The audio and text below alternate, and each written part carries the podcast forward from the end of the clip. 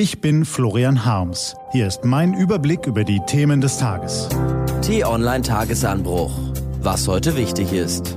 Dienstag, 11. Juni 2019. Es gibt keine Freiheit ohne Pressefreiheit. Gelesen von Nico van Kapelle. Was war? Pressefreiheit ist ein großes Wort. Hierzulande können wir seinen Klang wertschätzen, aber sein Gehalt oft nur erahnen. Journalisten merken, dass sie einen guten Job machen, wenn sie für ihre Recherchen neben Anerkennung auch Böswilligkeit ernten. Wenn sie wie in diesen Tagen beschimpft werden, weil sie menschenverachtende Tweets einer ehemaligen CDU-Abgeordneten ans Licht holen oder wenn sie verleumdet werden, weil sie über einen YouTuber berichten, der die Regierungsparteien kritisiert.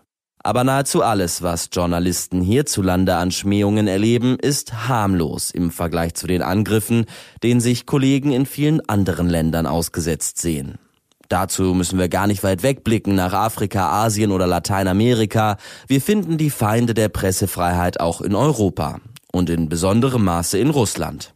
Unter der Regentschaft von Präsident Putin hat sich das Land zu einem Hochrisikogebiet für Journalisten entwickelt, die sich weigern, als Herolde der Staatsmacht herzuhalten, die stattdessen investigativ recherchieren und Missstände aufdecken, kurz ihren Job machen.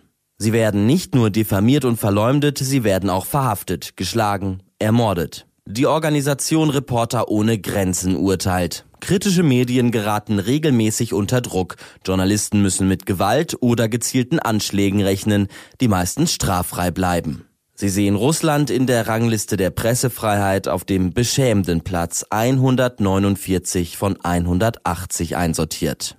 Jüngstes Opfer der russischen Presseverfolgung ist Ivan Golunov. Der Reporter recherchierte Korruptionsfälle unter hochrangigen Moskauer Verwaltungsbeamten. Er enthüllte, wie die Beamten mit illegalen Geschäften im Beerdigungsgewerbe riesige Summen abschöpften.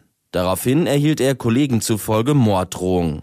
Ende vergangener Woche verhafteten Polizisten den 36-Jährigen und stellten ihn unter Hausarrest. Vorwurf Drogenhandel. Golunov bestreitet die Anschuldigungen und sagt, er sei im Polizeigewahrsam gefoltert worden.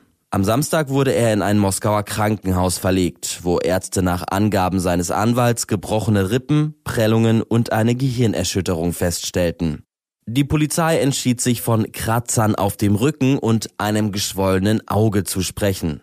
Was man halt so sagt, wenn man weiß, dass man tun und lassen kann, was man will und keinerlei Konsequenzen fürchten muss. Es gibt allerdings Menschen in Russland, die nicht mehr bereit sind, die staatliche Willkür, die Gewalt und die Unterdrückung der Pressefreiheit durch Putins Sicherheitsapparat weiter zu tolerieren. Und diese Menschen verdienen unsere Anerkennung. Nach Golunovs Verhaftung schwappte eine Welle der Empörung durch die sozialen Medien. Und dabei blieb es nicht. Als Zeichen der Solidarität mit dem Journalisten erschienen gestern drei große russische Zeitungen mit demselben Titel Wir sind Ivan Golunov. Wir erwarten, dass das Gesetz von jedem geachtet wird und für jeden gilt, hieß es in dem Begleitartikel. Eine bislang beispiellose Aktion in der russischen Autokratie. Eine Online-Petition für die Freilassung des Reporters verzeichnete gestern Abend schon mehr als 160.000 Unterzeichner. Und der Kreml? Reagierte nervös. Die Ermittlungen hätten Fragen aufgeworfen, schwurbelte ein Regierungssprecher, ein Regierungssprechergeschwurbel. Natürlich sind auch Fehler möglich, überall arbeiten nur Menschen, was man halt so sagt, wenn man keine Verantwortung übernehmen will und einen Sündenbock sucht. Dazu einen Satz.